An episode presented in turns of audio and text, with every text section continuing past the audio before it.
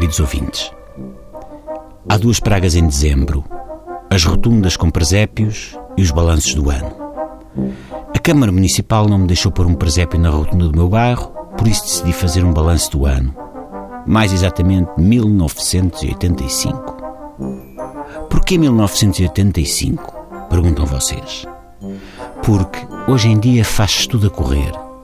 Alguém tem de manter a cabeça fria e levar as coisas com calma. Não nos precipitemos fazendo já o balanço de 2015. Ainda é cedo. Nada de fuçanguice.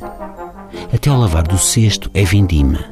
Olhem, por exemplo, aqueles que já tinham feito o balanço de 2015 sem contemplar a prenda que o Banif ia deixar no sapatinho dos contribuintes.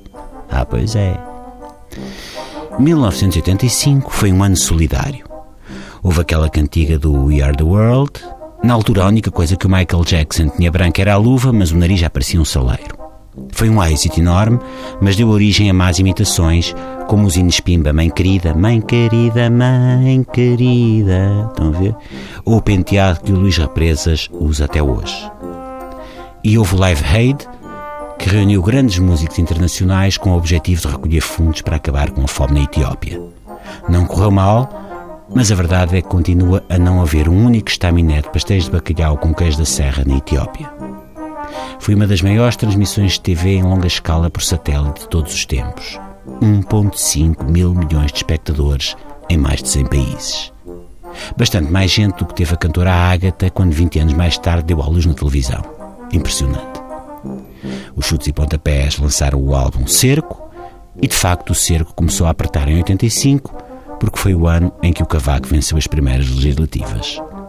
Foi o início de uma grande carreira a que se seguiriam duas maiorias absolutas, dois mandatos na presidência e um mandato como acionista de referência da SLN. Ainda na política, foi o ano do caso Irão Contras, o que é notável se pensarmos que houve um negócio escandaloso com armas sem o Paulo Portas estar envolvido. Nasceu Luciano Abreu, mas nem tudo foi mau, porque também nasceu Cristiano Ronaldo. Quem nasceu em 1985 é do signo chinês do boi, o que dá sorte, a não ser que seja um boi de morte, e aí já dá azar, pelo lado negativo. Estreou Mad Max 3, com a Tina Turner, e John Gotti passou a ser o chefe da família mafiosa Gambino, que tinha como arqui-inimigos o Duarte e o Totó, de Duarte e companhia. Tal como agora havia dois papas, João Paulo II no Vaticano e Pinto da Costa nas Antas. Em setembro foram localizados os destroços do Titanic, mas até hoje ninguém sabe onde teve origem a discografia dos Delfins. O Donald Trump já tinha aquele cabelo que faz lembrar noodles secos pintados com amarelo xixi, e o Jotinha João Lemes Esteves dava os primeiros passinhos na nobre arte do lambismo-botismo, mas já tinha o mesmo nível intelectual que revela hoje de cada vez que escreve no semanário Sol. E pronto, pips, 1985 terá outros motivos de interesse, mas ainda é cedo para fazermos essa avaliação. E talvez em 2045 seja possível fazer um primeiro balanço de 2015 e perceber que foi melhor do que o de 1755, o ano do terremoto em Lisboa. E isso já não é mau. Um beijo no ombro e até amanhã. Luciana, aquilo que eu disse lá atrás destinava-se a ser apenas um efeito cómico. Cá para mim, tu és a maior, ouviste? És a maior.